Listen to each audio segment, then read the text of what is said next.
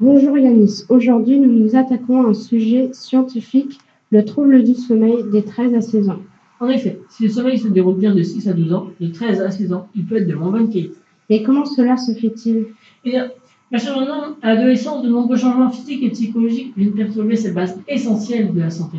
Et puis même avec une durée égale de sommeil, un préadolescent somnolera moins qu'un ado, n'est-ce pas? Oui, J'ai aussi entendu dire que le soir, l'adolescent aura plus d'attrait pour les activités comme les écrans, l'envie de sortir avec des amis et qu'avec une mauvaise organisation, ses devoirs peuvent troubler son sommeil. c'est exact. Pour l'ado, tout est décalé.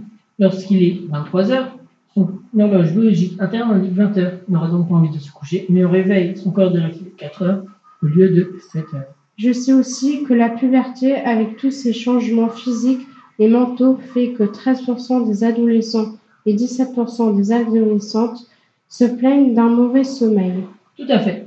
Je vais vous donner des conseils, mais, vous, mais aussi à vous, auditeurs. Ne pratiquez pas un sport de compétition avant de dormir. Le taux d'adrénaline dans le sang plus élevé nuira au sommeil. Vous avez sûrement entendu le matin mange comme un roi, le midi comme un prince et le soir comme un mendiant. Le fait est que manger copieusement avant l'heure du cocher fait que le diaphragme sera comprimé et la digestion plus laborieuse et l'endormissement sera donc plus compliqué. Pour faciliter, on peut aussi lister ces problèmes et leur trouver une solution. Et enfin, les changements fréquents peuvent entraver et préjudicier le sommeil. Merci. Ce soir, je pense que nous nous coucherons moins bêtes.